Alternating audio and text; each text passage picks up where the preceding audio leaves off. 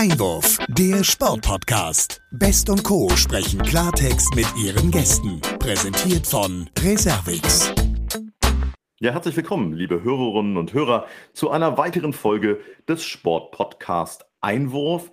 Ich sage heute mal Guten Morgen. Es ist die 72. Folge und zum 72. Mal schlichtweg sage ich Guten Morgen und Hallo nach Darmstadt. Hallo Sebastian, guten Morgen. Mensch, ist ganz ungewohnt, oder? Um die Uhrzeit, dass wir schon miteinander sprechen. Ja, wobei es auch schön ist, ne? Hat man den Tag noch vor sich, wir sind noch richtig fresh, ne? Das ist auch gut. Und äh, du, liebe Olivia, hast wahrscheinlich ja dann heute auch noch ein bisschen mehr zu tun als nur Podcast. Ja, das stimmt. Ähm, es stehen noch ein paar Themen heute auf der Liste, aber ja, jetzt wollen wir natürlich heute erstmal zu dem ähm, wichtigen Thema und unserem Gast kommen. Ich freue mich schon. Ich freue mich auch. Wir hatten ja zuletzt ähm, zwei Präsidenten, beides Herren. Und äh, ja, es war sehr präsidial, kann man sagen. Äh, mhm. Im einen Fall auch dann äh, jemand ganz frisch ins Amt gewählt mit dem Verbandspräsidenten der Sportjournalisten und äh, ja auch der DOSB-Präsident ist ja noch relativ frisch im Amt. Ähm, heute ist es so, und da freue ich mich sehr drüber, dass wir endlich wieder mal einen weiblichen Gast haben. Ja, das äh, kann ich tatsächlich nur unterstützen. Ähm, freue mich auch. Endlich mal wieder Frauenpower. Und äh, ja, zudem natürlich auch noch eine Frau, die äh, für mich auch ähm, ja, mit Power steht und natürlich auch mit dem Thema Gleichberechtigung im Sport. Und ähm, ja, wollen wir gar nicht so lange um den heißen Brei herumreden und äh, ich freue mich sehr. Ja, stellen wir sie doch gleich mal vor. Sie kommt ganz aus deiner Nähe, nämlich aus dem schönen Offenbach, wo sie 1970 geboren wurde. Sie spielte von 1986 bis 1998 als Torhüterin beim FSV Frankfurt in der Bundesliga Fußball und hat da immerhin 220 Spiele absolviert, wurde dreimal deutsche Meisterin, viermal allein Pokalsiegerin und dann auch international sehr erfolgreich als Vize-Weltmeisterin, als Europameisterin und auch einmal bei den Olympischen Spielen dabei. Also viel sportliche Erfahrung. Dann studierte sie in Frankfurt Germanistik und Politik und war Pressesprecherin bei Eintracht Frankfurt. Darüber wird vielleicht auch noch zu reden sein, weil Eintracht Frankfurt im Moment ja deutlich für Schlagzeilen sorgt. Ja. Anschließend war sie dann auch noch Vorstandsmitglied im Bereich Marketing beim Hamburger Sportverein. Sie ist Schriftstellerin und jetzt ist sie, und das ist auch ihre aktuelle Funktion, geschäftsführende Gesellschafterin der Sportmarketingagentur Jung von Matt. Darüber wird zu reden sein. Ich freue mich sehr, dass sie uns jetzt hoffentlich zugeschaltet ist und sage guten Morgen und herzlich willkommen im Sportpodcast Einwurf, Katja Kraus. Guten Morgen, beziehungsweise bei mir ist schon Tag. Hallo. Ich freue mich, mit euch zu sprechen. Ja, hallo Frau Kraus. Schön, dass Sie heute bei uns sind, dass Sie die Zeit nehmen. Ich freue mich sehr. Äh, ich würde gerne mit einem ganz aktuellen Thema einsteigen von letzter Woche mit dem Werner Otto Preis 2022, ähm, der ja, ja letzte Woche verliehen wurde und der seit 2011 von der ähm, Alexander Otto Sportstiftung ja jedes Jahr ähm, im Bereich im Hamburger Behindertensport sozusagen ausgezeichnet wird. Vielleicht für unsere ZuhörerInnen das ähm, nochmal abzuholen. Preiswürdig sind ja ähm, dort Projekte, die zur Inklusion und Förderung behinderter Menschen im Sport beiträgt. Vielleicht können Sie unsere ZuhörerInnen mal so ein bisschen dazu abhören, ähm, abholen, ja, welche ähm, Hintergründe beziehungsweise persönliches Engagement Sie haben und vor allen Dingen mal einordnen. Sie waren ja als Laudatorin im Hamburger Rathaus vor Ort. Ja, wie, wie es dazu kam. Ich wurde gefragt, ich bin im Kuratorium der Alexander Otto Stiftung, die sich in Hamburg und darüber hinaus wirklich sehr verdient macht, ähm, ausgezeichnete ähm, Sportprojekte zu fördern.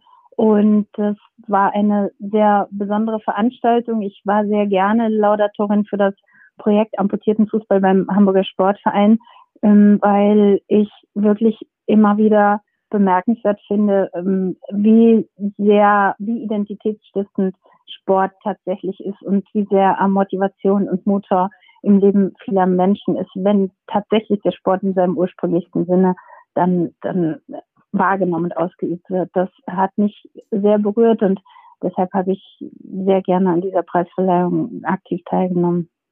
Hm. Und ich sag mal, es ist ja ein Thema, das äh, nicht nur vielen Menschen, sondern insbesondere, Sie haben es angesprochen, Alexander Otto mit am Herzen liegt. Äh, wie engagieren Sie sich da? Wie ist diese Verbindung zustande gekommen? Auch mit Alexander Otto, der jetzt jüngst auch einen Ehrenpreis gekriegt hat bei der Hamburger hm. Sportgala? wir kennen uns lange. Alexander Otto ist im Aufsichtsrat des HSV gewesen, als ich dort Vorstand war. Und äh, man kann nicht in Hamburg leben, ohne permanent mit Alexander Otto in Berührung zu kommen, weil er eine großartige Persönlichkeit ist und sich an sehr vielen Stellen ähm, engagiert, nicht nur im Sport, auch in der Kunst zum Beispiel ähm, und in vielen anderen Themen, aber, aber insbesondere im Sport ist er ein ganz wichtiger Förderer. Und deshalb haben wir in den vergangenen Jahren äh, sehr, an sehr vielen Stellen miteinander zu tun gehabt. Mhm. Ja, das bringt mich gleich auch zu einer weiteren Frage, die auch, soweit ich Alexander Otto äh, selber kennenlernen durfte, ähm, sich mit dem Thema Gerechtigkeit und Gleichberechtigung im Sport beschäftigt. Ein Thema, das ihm auch am Herzen liegt, das Ihnen auch am Herzen liegt. Da haben wir auch das eine oder andere schon zu hören dürfen von Ihnen. Ähm, jetzt ganz allgemein mal gefragt, wo stehen wir denn da eigentlich ähm, aus Ihrer Sicht in, in Deutschland wirklich? Wie gerecht ist der Sport in Deutschland? Wir haben noch eine ganze Menge zu tun, in jedem Fall. Deshalb haben wir uns jetzt auch nochmal deutlich Gehör verschafft mit der Initiative Fußball kann mehr. Ich kann immer am besten für den Fußball sprechen, weil das der Bereich ist, aus dem ich komme, den ich den ich tagtäglich lebe und deshalb dort auch die beste Beweiskraft habe, ähm, es ist einfach äh, noch unglaublich viel zu tun. Und ich glaube, es gibt gerade ein Momentum, verändert sich Bewusstsein, aber man muss das jeden Tag auch wieder aufs Neue ähm, unter Beweis stellen. Und, und deshalb ist es so wichtig, dass, ähm, dass wir Menschen finden aus der Branche, die das unterstützen oder eben auch Leute wie Alexander Otto, die, die eine entsprechende Stimme haben, die sich für diese Themen einsetzen. Mhm. Ja, ich würde das äh, Thema gerne nochmal ein bisschen intensiver auf, aufgreifen. Man muss ja sagen, ähm, ist toll, wenn, wenn man jetzt ihren, ihren Namen ähm, oder ihr Name dafür steht, dass gerade Gleichberechtigung und mehr Diversität im Alltag, sie sich dafür stark machen, sowohl im äh, Management als auch im Sport ähm, würde ich Sie aber gerne mal fragen, was, was wird tatsächlich von unserer Gesellschaft gemacht und umgesetzt, damit zum Beispiel Frauen ähm, ja in, im Vorstand arbeiten oder vor allem auch Frauen als, als Schiedsrichter in der Bundesliga mehr aktiv werden. Man muss ja leider sagen, das ähm, ist ja nach Baby Steinhaus dann doch eher ähm, gering vorhanden bisher, die, die Frauenquote im, im Fußballsport. Erstmal muss man ja sagen, ist es grundsätzlich gerecht, ähm, Geschlechtergleichheit anzustreben, weil es keinen Grund gibt, dass Frauen aus diesem Fußballgeschäft ähm, hermetisch ausgeschlossen sind, wie es in der Vergangenheit der Fall war. Also es gab einfach auch überhaupt kein Bewusstsein dafür und auch keine äh, Infragestellung von außen. Also überall sonst in der Wirtschaft, in der Politik, in anderen Institutionen ist das selbstverständlich, dass, dass man Diversität zumindest anstrebt. Und wenn das nicht der Fall ist, dann entsteht ein, ein äußerer Druck, äh, mehr oder weniger natürlich. Aber im Fußball war das bislang überhaupt nicht der Fall. Und deshalb gab es auch keine Notwendigkeit.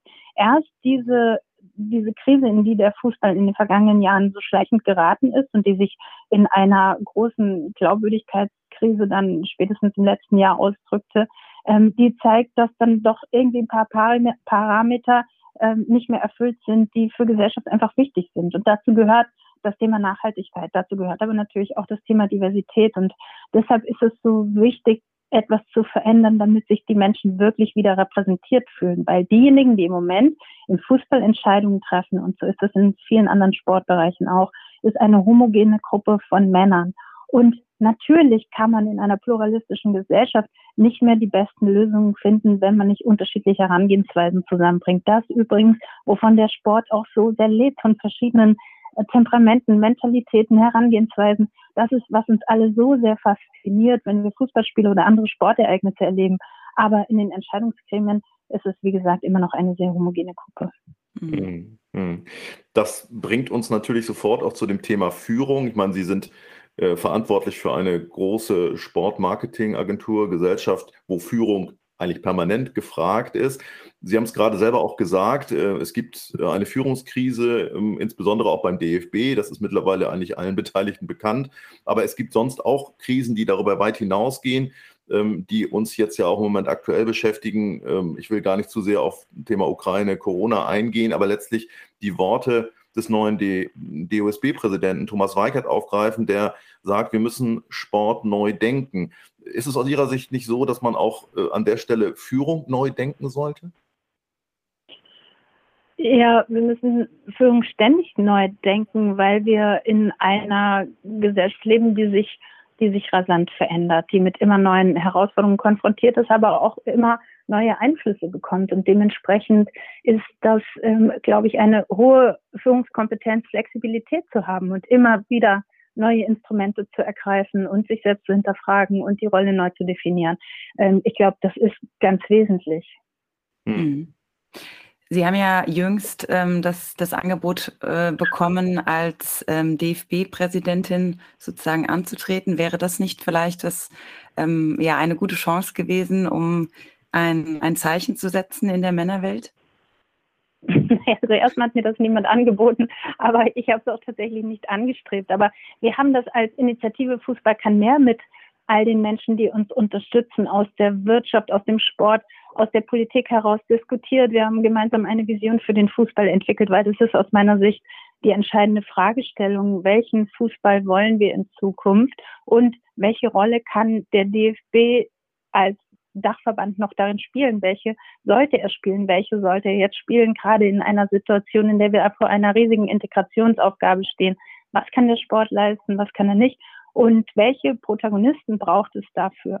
Mhm. Ähm, diese Diskussion hätten wir gerne offener geführt in einem demokratischen Prozess und dann auch ähm, Kandidatinnen und Kandidaten ins Rennen geschickt mit einem Programm, das sich womöglich tatsächlich unterscheidet von denjenigen, die sehr lange schon innerhalb des Verbandes aktiv gewesen sind und unterschiedliche Impulse einbringt. Ich glaube wirklich, dass es darum geht, dass man all diejenigen, die sich seit langem engagieren an der Basis ähm, und ihr Wissen das ausschöpft, aber zugleich äh, zusammenbringt mit Menschen, die womöglich eine Perspektive von außen und Erfahrung aus anderen Bereichen haben. Und deshalb war uns so, ähm, so gelegen an einer Doppelspitze auch, um das Thema Diversität und Gleich, Gleichheit ähm, von der Spitze aus zu signalisieren.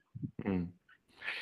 Ich würde da gerne nochmal einhaken, weil das ist ja ein absolut interessanter Punkt und er klingt für mich auch im ersten Schritt schon überzeugend vor dem Hintergrund, dass sich eben auch Dinge verändern sollen und müssen, um einfach dann auch weiterzukommen. Und man hat ja immer so ein bisschen das Gefühl, auf der einen Seite sollen Dinge sich verändern, aber man macht dann doch immer irgendwie nur so Halbseiden Veränderungen oder ähm, es geht dann doch ein Stück weit weiter, so wie, wie bisher. Äh, wäre es nicht eine Chance gewesen, an der Stelle, auch wenn Sie jetzt nicht direkt gefragt wurden, DFB-Präsidentin zu werden, aber für diese strukturellen Veränderungen stärker nochmal sich stark zu machen, bevor da jetzt dann doch so eine Entscheidung gefällt wurde, wo man das Gefühl hat von außen, es ist dann doch wieder so ein, so ein gemeinsamer Nenner eher geworden? Ja, das wäre mein Wunsch gewesen. Also auch im Sinne des Vertrauens von außen hätte es aus meiner Sicht ein disruptiveres Element tatsächlich sein können. Also wirklich die Fantasie der Leute, äh, okay, jetzt passiert mal was anderes. Hm. Ähm, trotzdem ist auch das jetzige Ergebnis erstmal eine Chance und, und da wollen wir, da wollen wir hinschauen und auch kooperativ sein und, und die Gespräche suchen, aber von außen auch weiterhin den Druck aufrechterhalten, dass tatsächlich ein Veränderungsprozess notwendig ist und dass bei allen guten Voraussetzungen, die jetzt da sind, am Ende die Taten entscheidend sein werden, weil das, was aus dem, auf dem Spiel steht, ist aus meiner Sicht total relevant. Also ich liebe Fußball. Ich glaube, dass der Fußball und der Sport insgesamt die Möglichkeit haben, Gesellschaft auf eine massive Weise zu prägen. Ähm, ich glaube, es ist persönlichkeitsbildend für junge Menschen. Ich möchte, dass meine Kinder Fußball spielen. Ich möchte, dass möglichst viele Menschen Fußball spielen, weil da einfach Dinge vermittelt werden, die an anderen Stellen nicht mehr vermittelt werden können. Ganz viele Institutionen erodieren und ähm, umso wichtiger ist es, dass Menschen draußen gemeinsam miteinander Sport treiben und lernen, sich einzuordnen, mit Siegen, Niederlagen umzugehen und, und, und. Tausend Dinge sind dabei möglich. Ja, absolut der integrative Faktor an der Stelle ganz, ganz nach oben gestellt. Wir wollen natürlich gleich noch ein bisschen über Fußball reden. Vorher aber, weil das auch gut reinpasst, würden wir gerne auch nochmal Ihre Funktion und Ihre Tätigkeit, was die Agentur Jung von Matt Sports angeht, beleuchten. Ähm, wie, wie stark ist dieses Thema dort ähm, auch Aufgabenstellung für Sie, auch was Kunden und die tägliche Arbeit angeht? Und was macht die Agentur sonst noch so? Wir ähm, sind eine strategische Kommunikationsagentur. Das war irgendwann mal, ähm, als ich äh, Vorstand des HSV gewesen bin und verantwortlich für Marke, habe ich mich damit auseinandergesetzt, dass die Unternehmenspartner uns häufig viel zu wenig fordern eigentlich, dass sie zwar ihre Rechte für viel Geld einkaufen, aber aber viel zu wenig gemeinsam mit dem mit dem Club entwickeln und und dabei auch zu wenig kreativ sind oder oder mutig. Und ähm, dann haben wir irgendwann mal ähm, Jungformat gemeinsam die Idee entwickelt, ähm, dabei Unternehmen, Vereinen dabei zu helfen, ähm, ihre Rechte kreativ umzusetzen. Und, ähm, und mhm. das Thema Gleichberechtigung ähm, haben wir schon sehr früh aufgegriffen. Wir haben eine Studie ähm, veröffentlicht vor, vor zweieinhalb Jahren Equal Play und haben uns da mit Frauenkarrieren im Sport beschäftigt, ähm, weil wir auch da schon gesehen haben, dass es ein ganz wichtiges Momentum ist. Ja. Und, ähm, und das ist etwas, was wir im Moment auch an jeder Stelle wahrnehmen, dass eigentlich alle unsere Kunden uns danach fragen und äh, auch das Thema Frauen, Frauensport im, im Fokus haben. Mhm. Ein durchaus auch Alleinstellungsmerkmal der Agentur, wenn ich das so sagen darf. Ne? Also ich glaube, da sind Sie zumindest mal führend in Deutschland, wenn es darum geht, sich damit auch mit solchen Studien auseinanderzusetzen. Das ist uns in jedem Fall ein wichtiges Thema. Wir haben immer versucht, mit den Themen ähm, früh zu sein. Auch das Thema Gaming E-Sports ist ein wesentlicher Bestandteil ähm, mhm. der Agentur. Wir versuchen tatsächlich unsere, unsere Leistung ganzheitlich zu sehen. Wir, wir gehen sehr stark von der Strategie aus und kommen dann, das ist natürlich in der, in der ähm, Jungformat ähm, DNA begründet, kommen dann zu kreativen Kampagnenumsetzungen. Aber aber ja, also das ist uns ein wichtiges Thema und wir versuchen es natürlich auch in unseren internen, in unserer internen Organisation entsprechend umzusetzen. Hm. Nun kennt man Jung von Matt ja schon, schon lange. Sie sitzen in Hamburg. Wie groß ist dieser Sportteil, diese Sportcommunity? Was für ein Team muss man sich da vorstellen? Wir haben Stand heute 80 Leute. Hm. Was ja wirklich viel ist, ne? Also so für Agenturverhältnisse, sag ich mal. Was vieles, ja, der, der Markt ist aber auch groß und der wächst immer weiter noch. Wir sind gerade dabei, ähm, ein Büro in, in, den USA zu eröffnen und es ist einfach ähm, erst nach und nach ein Bewusstsein tatsächlich dafür entstanden, dass es auch im Sport kompetente Partner äh, braucht, um, um die Aktivitäten entsprechend, äh, entsprechend wirksam zu machen. Hm. Ja, ich würde gerne noch mal einen kleinen Exkurs ähm, zum Thema Frauenfußball in, in Deutschland machen. Wenn wir jetzt äh, mal anschauen, mit 3-0 hat ja die deutsche Frauennationalmannschaft im April gegen ähm, Portugal auch das siebte Spiel in der WM-Quali gewonnen. Und ähm, das Team von der Bundestrainerin Martina Voss-Tecklenburg, muss man ja sagen, steht ja so gut da, dass ihr jetzt nur noch ein Sieg fehlt, um sich beim Turnieren 2023 in Australien, Neuseeland ähm, ja, zu qualifizieren bzw. dabei zu sein. Vielleicht können Sie noch mal so ein bisschen was zu dem, zu dem Status vom Frauenfußball sagen. Wo, wo stehen wir aktuell? Auch da verändert sich gerade ganz vieles im Bewusstsein der, der Fußballverantwortlichen. Ähm, merkt man, dass, dass sie sich das Thema Frauenfußball wirklich auch nicht mehr erwehren können. Es gibt ein paar, die vorangehen. Ähm, innerhalb der großen Clubs, die, die das Potenzial verstanden haben. Eintracht Frankfurt zum Beispiel ist da ganz weit vorne, der VfL Wolfsburg seit vielen Jahren, Bayern München auch. Ähm, es geht auch da ganz klar um, um das Commitment und, und die Aussage, die dahinter steht, die Überzeugung zu sagen, wir wollen das, weil wir es für richtig halten ähm, und dementsprechend unterstützen wir das auch und wir schaffen, wir schaffen gleiche Voraussetzungen und ähm, da glaube ich, gab es und gibt es noch eine Menge zu tun, aber es ist in jedem Fall auch da jetzt, jetzt ein Druck entstanden, der aufrechterhalten werden muss. Man sieht das international auch, welche Potenziale der Frauenfußball in sich birgt.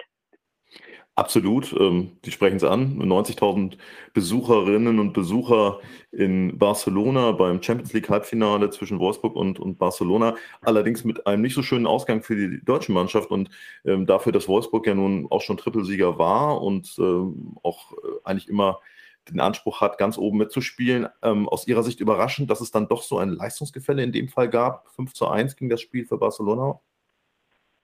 Ich würde das jetzt nicht als Leistungsgefälle bezeichnen, sondern als, äh, also wenn, dann war das eine Momentaufnahme an dem Tag. Ähm, ich bin wie schon lange nicht mehr ähm, engagiert, tatsächlich, weil Almut Schuld ein Grund, die Teuterin des VfL Wolfsburg, ähm, ein Grund für mich gewesen ist, diese Initiative Fußball kann mehr zu gründen, als sie mich vor einer Weile mal anrief. Und bis dahin bin ich immer ziemlich alleine mit diesen Themen durch die Welt gegangen. Und natürlich konnte ich damit bei weitem nicht diese Kraft entfalten, die sich dann entfaltet hat, als, als Almut mich anrief und ich dachte, okay, das habe ich jetzt schon so von so vielen verschiedenen Frauen gehört, lass uns das doch mal alles zusammenbringen und dann und diese Initiative gründen und seither ähm, seither ist ja auch ganz viel passiert. Aber was vor allem auch passiert ist, ist, dass ich wieder wirklich sehr intensiv und aufgeregt ähm, Frauenfußballspiele verfolge, weil ich irgendwie mich identifiziere mit, mit Almut und ähm, das ist wirklich eine großartige Fußballerin, die gerade auch so viel, so viel Leidenschaft hat, Dinge darüber hinaus anzustoßen. Absolut, das können wir nur bestätigen. Äh, trotzdem würden wir gerne auch nochmal für unsere Hörerinnen und Hörer nachfragen wollen, wie so die Reaktion auch bei den Spielerinnen ist. Wir hatten zum Beispiel schon äh, Alexander Popp hier bei uns, äh, Charlie Reeves, aber auch die eine oder andere Nationalspielerin. Ähm, wie reagieren die, ähm, wenn sie mit diesem Thema sozusagen auf sie zukommen? Fußball kann mehr, ihnen erklären, was da im Prinzip auch für Chancen drin äh, stecken. Wie, wie gehen die Spielerinnen damit um, aktive wie auch vielleicht ehemalige? Ganz positiv ähm, dankbar, dass, dass Ihr Thema dadurch auch nochmal anders in den Fokus gerückt wird. Also man muss das immer ein bisschen unterscheiden. Also wo, womit wir losgegangen sind, sind das Thema, ist das Thema Frauen im Fußball, Frauen in Führungspositionen im Fußball, weil wir einfach glauben, dass es notwendig ist, dass der Fußball diverser ist in seinen Führungsgremien und der Sport insgesamt und dementsprechend Gesellschaft wieder auf eine andere Weise repräsentiert. Das ist einfach eine Anforderung. Ich glaube, man kommt mhm. zu besseren Lösungen. Und die Hermetik der letzten Jahre hat einfach dazu geführt, dass die Instrumente für diese Situation jetzt nicht mehr taugen. Das heißt überhaupt nicht, dass alles in der Vergangenheit schlecht war, sondern das heißt, dass man einfach zukunftsgerichtet denken muss und dabei womöglich auch neue Kompetenzen einbeziehen muss. Anders wird es nicht funktionieren. Und alles geht aus von einer von einer Veränderungsbereitschaft. Also, aber um auf die Spielerin zurückzukommen, das ist natürlich ähm, bekommen wir da sehr viel positive Unterstützung, weil wir auch mit der Institutionalisierung von Fußball kann mehr, wir haben gerade eine GmbH gegründet und werden da in der letzten Maiwoche dann auch wirklich mit einem großen, mit einer großen Netzwerkplattform ähm, live gehen. Ähm, wir werden auch ganz konkret Frauen unterstützen, denn der große Pool für Frauen in Führungspositionen im Fußball sind ja durchaus ehemalige Fußballspielerinnen oder äh, professionelle Fußballspielerinnen, die, die das Thema schon mal inhaltlich verstehen, auch ja.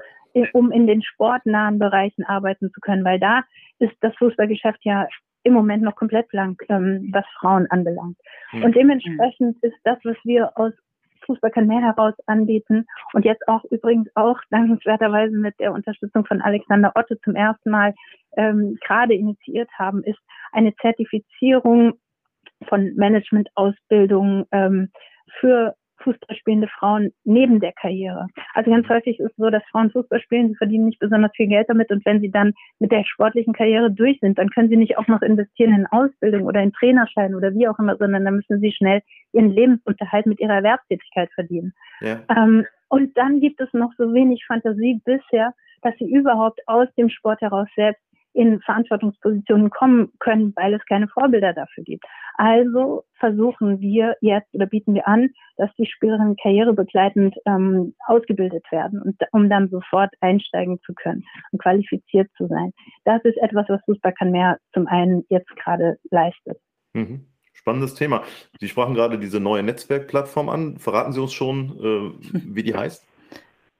Ja, Fußball kann mehr. Also wir haben aus der Initiative eine G GmbH gegründet mhm. ähm, mit der Unterstützung all der Menschen, die, ähm, die in den vergangenen Monaten auch mit uns zusammengearbeitet haben aus der Politik, aus, aus der Wirtschaft und ähm, werden dann auch wirklich ganz konkrete Leistungen anbieten. Auf der einen Seite gemeinnützig für all die Frauen, die diese Wege im Sport gehen wollen, auf der anderen Seite eben gewerblich für Unternehmen, Vereine, Verbände, die ähm, ganz konkrete Unterstützung und Beratungsleistungen in Anspruch nehmen. Und mhm. alles aber alles aber dient dem Zweck, tatsächlich Geschlechtergerechtigkeit, Diversität, Nachhaltigkeit im Fußball zu fördern und den Fußball damit zukunftsfähig zu machen. Super. Ab wann wird man das im Netz, also als Plattform nutzen können? Ende Mai. Mhm. Super. Muss ich an dieser Stelle auch nochmal sagen, also ganz toll, was, ja, was Sie da anstoßen und was da passiert im, im Frauenbereich. Ja, es, ist, es gibt einfach so viel zu tun und, und wir haben das gespürt. Wir sind mit der Initiative Fußball kann mehr ähm, in den in die Öffentlichkeit gegangen, als es gerade die größte Krise beim DFB gab, also die kulminierte mit dem Rücktritt ähm, von Fritz Keller und als wir wurden dann als Antagonistin des DFB in, in erster Linie mal wahrgenommen und ähm, haben dadurch sicherlich viel Aufmerksamkeit bekommen. Aber unser Anliegen war von Anfang an viel, viel größer als als nur die Veränderung des DFB. Wir glauben ganz fest daran, dass sich der Fußball insgesamt verändern muss und da gibt es aus meiner Sicht immer zwei, zwei Dimensionen. Das eine ist die Haltung, also es geht darum, wieder Identifikation zu ermöglichen. Und das andere ist das Angebot, einfach zeitgemäße Angebote zu schaffen, die ähm, Kinder, Jugendliche wieder dazu bringt, Fußball zu spielen. In einer Zeit, in der sich Freizeitverhalten komplett verändert hat, in der mhm. es unterschiedliche Familienmodelle gibt. Also es ist einfach so viel in Bewegung. Deshalb ist es so, so wichtig, nach vorne zu schauen und, und Konzepte dafür zu entwickeln, was es eigentlich braucht. Mhm wo Sie Fritz Keller ansprechen, würde ich gerne noch mal kurz nachfragen. Der war kurz vor seinem Rücktritt auch bei uns hier im Podcast und wir haben ein sehr intensives Gespräch geführt, haben viele Themen beleuchtet und wir gingen eigentlich aus dem Gespräch heraus eigentlich mit dem Eindruck, dass dann eben Dinge sich doch verändern und er den einen oder anderen Stein hochhebt. Ich glaube, wir müssen nicht darüber äh, sprechen, dass seine Äußerungen indiskutabel waren, dass es sicherlich gute Gründe für diesen Rücktritt gab, aber sind Sie auch ein Stück weit ja, traurig, enttäuscht, dass Fritz Keller gehen musste, wollte? ich schätze äh, Fritz Keller äh, über die Maßen und ich bin überzeugt davon, dass er das Richtige für den DFB wollte.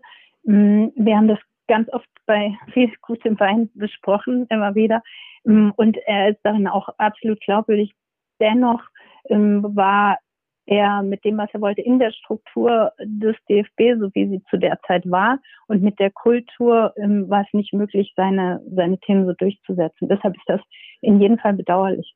Ja, mhm. ja. absolut, ja. Ja, abschließend, jetzt haben wir ja schon tatsächlich viel über den Fußball gesprochen, ähm, noch gar nicht so viel über das äh, persönliche Interesse. Zumindestens ähm, wissen wir, dass Sie äh, ja nach wie vor gerne nach Ihrer aktiven Karriere dem Frauenfußball ähm, ja Begeisterung schenken bzw. zuschauen. Vielleicht ähm, nochmal mit dem Blick auf ähm, die Karriere als ehemalige Fußballerin und Managerin. Mit welchen Gefühlen verfolgen Sie denn ähm, jetzt die aktuelle Europareise von, von Eintracht Frankfurt?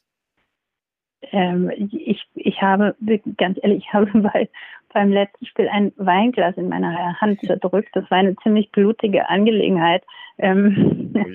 ähm, ähm, aber aus äh, Aufregung tatsächlich. Eintracht Frankfurt ist wirklich mein Herzensverein. Ich habe ähm, dort gearbeitet zu einer Zeit, die so emotional war, weil, weil es der Anfang meiner beruflichen Karriere war und das hat alles für mich grundiert. Also ich hatte samstags das letzte DFB-Pokal-Endspiel in Berlin mit meiner Mannschaft FSV Frankfurt und montags begann ich diesen Job bei Eintracht Frankfurt. Also ich habe wirklich zwei Welten gegeneinander getauscht und ähm, und das war unglaublich aufregend und prägend. Ich habe ganz viel gelernt. Fußballmanagement ist kein Ausbildungsberuf. Also ich konnte alles wirklich an der konkreten Aufgabe lernen und ganz vieles war da gerade erst am Anfang. Und das war eine großartige Zeit. Wir haben in zwei Saisons jeweils am letzten Spieltag die Klasse erhalten. Das waren eindeutig die besten Partys meines Lebens. Hm. Ich habe als Sportlerin nie um den Klassenerhalt gespielt, sondern, sondern eher so Titel. Ähm, aber es ist nicht vergleichbar in einer solchen Situation, in der es dann wirklich existenziell ist und, und Arbeitsplätze daran hängen und ähm, so wirklich die ganze Stimmung einer Stadt äh, davon lebt, wie, wie so ein Fußballspiel ausgeht am 34. Spieltag. Das war das war schon sehr besonders. Und deshalb ist Eintracht Frankfurt in, so sehr in meinem Herzen geblieben. Ich war vor vergangene Woche mal wieder dort und 22 Jahre nachdem ich dort ähm, weggegangen bin, habe ich so viele Leute getroffen, mit denen ich damals zusammengearbeitet habe. Das war ein, ein ganz schönes Erlebnis. Hm, Schön zu hören, ja. Das hört man ihrer Stimme schon an und äh, selbst wir, die wir ein bisschen weiter weg sind, haben das natürlich auch genießen dürfen, jetzt diese Europareise, insbesondere auch von Eintracht Frankfurt aktuell. Ähm, aber wir dürfen natürlich nicht schließen, ohne auch noch den Sprung sozusagen an die Elbe zu machen, wo es ja durchaus ein bisschen komplizierter gerade im Moment ist. Äh, der ein oder andere HSV-Fan träumt dann doch vom Wiederaufstieg. Wie, wie verfolgen Sie dieses Rennen, dieses Jahr möglicherweise auch Hoffnungs- äh, lose Rennen des HSV wieder in die erste Liga zu kommen? Ich habe mich in den letzten Jahren nie zum HSV geäußert, weil als ich selbst dort in Verantwortung war, war das einer der Aspekte, die ich immer wieder benennen konnte, wenn es darum geht, warum, warum haben Traditionsvereine eigentlich vergleichsweise schwer, mhm. ähm, weil es sehr viele Einflussfaktoren von außen gibt, sehr viel Geschichte immer wieder ähm, in, in die Gegenwart gerückt wird und äh, Protagonisten aus der Vergangenheit Einfluss nehmen auf das aktuelle Geschehen. Das wollte ich nie machen. Und ähm, ich weiß, wie komplex Managementaufgaben sind und wie schwer sie von außen zu beurteilen sind. Deshalb wollte ich das ähm, nicht tun. Und ich spreche nicht über den HSV. Ich bin bin überrascht, wie, wie resigniert die Menschen hier in der Stadt sind und wie, ähm, wie die gering die Erwartungen inzwischen tatsächlich sind. Das ist schade für mich als, als inzwischen sowas wie Hamburgerin, aber, ähm, aber woran es liegt und, und sportliche Prognosen, die möchte ich eigentlich nicht so gern abgeben. Ja, zumal man damit wahrscheinlich auch einen ganzen Podcast füllen könnte. Da wollen wir gar nicht weiter drauf eingehen. Nichtsdestotrotz. Das stimmt. Und da würden mir viel schönere Themen für weitere Podcasts einfallen. Ja, das geht uns auch so, gar keine Frage. Trotzdem äh, würde ich nochmal nachfragen wollen. Äh, Sie drücken dem HSV, wenn es denn klappen sollte, trotzdem die Daumen, dass Sie aufsteigen. Soweit geht die Liebe dann doch. Das war ähm, die zweite für mich sehr prägende berufliche Zeit. Ich habe das hier ähm, über acht Jahre gemacht, in einer Zeit, in der wir schlechtestenfalls am Tabellenende ähm, Siebter gewesen sind. Das waren auch das, das waren großartige Europapreise. Wir haben jeden Jahr europäisch gespielt. Es waren unglaublich ja. tolle Erlebnisse und ähm, und ich habe auch gedacht, ich mache diesen Job bis zur Verrentung. Also ich war, war total identifiziert mit diesem Verein hier und für diese Zeit war das das Beste, ähm, was ich in meinem Leben tun konnte. Jetzt ähm, ist was anderes tatsächlich besser und deshalb, da ich mich ja über Eintracht Frankfurt äh, derzeit jeden Tag freuen kann, ist es dann doch, gibt es dann doch eine gewisse Distanz inzwischen. Mhm. Ja. Vielleicht dann abschließend nochmal die neugierige Frage. Sie ähm, haben ja drei Kinder. Wie fußballbegeistert sind die natürlich auch aufgrund dessen, dass ja die Mama sozusagen von, von klein auf ja mit dem Fußball in Verbindung äh, gekommen ist? Ja, die tun immer so ein bisschen so für mich, also aus Höflichkeit. Ähm, die spielen auch Fußball, aber es ist natürlich eine komplett andere Zeit, andere Motivation. Also das äh, meinte ich vorhin. Deshalb ist mir das Angebot so wichtig. Ich glaube auch für, für unsere Kinder wäre es total wichtig, dass sie Fußball spielen oder einen Mannschaftssport betreiben, weil es natürlich ähm, so eine unheimliche Aufmerksamkeit auf die Kinder gibt, mindestens mal in unseren Milieus. Sie sind sehr stark der Mittelpunkt ihres Seins und dementsprechend ist das Einordnen in einer Mannschaft, also diese Einordnungskompetenz, die finde ich ganz besonders wichtig und und ich würde mir für meine Kinder, wenn ich eine Sache ihnen so schenken könnte, dann wäre es eine Leidenschaft für irgendetwas zu entwickeln. Der Fußball hat mein Leben so sehr geprägt von klein auf bis heute. Ich war nerdig als Kind. Ähm, ich habe mein ganzes Leben damit zugebracht. Er hat meine berufliche Laufbahn grundiert und, und mir so vieles ermöglicht. Das macht mich ungeheuer dankbar. Er hat mich als Mensch geprägt. Also Fußball ist für mich schon so all, allumfassend. Fußball und Bücher, das waren immer so meine Themen und, und ich würde mir diese Leidenschaft für die Kinder wünschen. Das ist anders jetzt in, in dieser Generation und deshalb ist es auch so wichtig, das Angebot entsprechend anzupassen. Also natürlich spielen digitale Angebote eine größere Rolle. Also muss man versuchen, digital und analoges Üben miteinander zu verbinden. Die, die Kinder haben einfach viel mehr Freizeitangebote und wie motiviert man sie eigentlich dazu? Sie sind es gewohnt, permanent Feedback zu bekommen in ihren ganzen Tracking-Systemen, in den Spielen, die sie spielen. Auch übrigens von Erwachsenen, die bei jedem Bild sagen, das ist das Schönste, das je gemalt wurde. Also muss man die Kinder anders ansprechen. Ähm, all das ist unheimlich wichtig, aber man muss wirklich offen dafür sein, immer wieder neue Instrumente äh, zu ergreifen. Und ähm, da gibt es, das ist übrigens, Sie wollten über Führung reden, das ist übrigens eine wirkliche Kompetenz und die ist emotional und intellektuell schwierig, sich immer wieder bewusst zu machen, neue Generationen erfordern neue Maßnahmen und das kann man für verkommen halten, aber es verändert nichts. Und deshalb glaube ich, ist das wesentlichste Führungsprinzip mit Liebe auf die Menschen zu schauen und versuchen, ähm, den aktuellen Anforderungen gerecht zu werden und nicht so emotional in der in der Vergangenheit zu hängen. Ich habe das auch ganz oft und muss mich dann selbst immer wieder zurechtrucken, wenn ich denke, ähm, dass ich bin noch früher mit dem Fahrrad überall hingefahren und wenn es regnet, habe ich am liebsten Fußball gespielt. Aber wenn ich das zu meinen Kindern sage, führt das nicht dazu, dass sie sagen, okay, dann gehe ich jetzt raus, wenn es regnet, sondern man braucht andere Anreize, wissen Sie? Ja, ja. Absolut verständlich. Was für ein geradliniges, schönes Schlusswort, liebe Frau Kraus. Vielen Dank für die offenen Worte, für das sehr interessante Gespräch und äh, wir drücken natürlich ganz viel äh, die Daumen und äh, glauben auch, dass sich da einiges bewegen wird.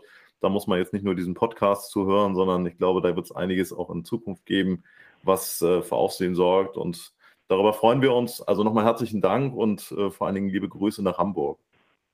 Ich freue mich, wenn Sie es begleiten. Vielen Dank für die Zeit, die Sie mir gewidmet haben. Danke. Ja, sehr gerne. Vielen Dank, Frau Kraus, und machen Sie weiter so. Danke, schönen Tag. Alles Gute. Tschüss. Ja, Katja Kraus. Das war doch, ah, ich würde fast sagen, so klar wie Wasser.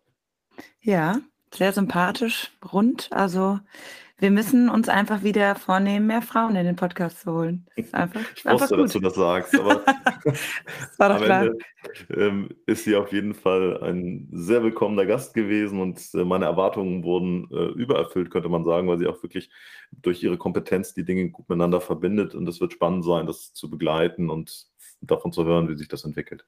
Ja, absolut. Vielleicht sollte ich dann doch noch mal überlegen, wie ähm, damals von Fritz Keller im Podcast vorgeschlagen, die Karriere als äh, Schiedsrichterin im Frauenfußball, ne? Also.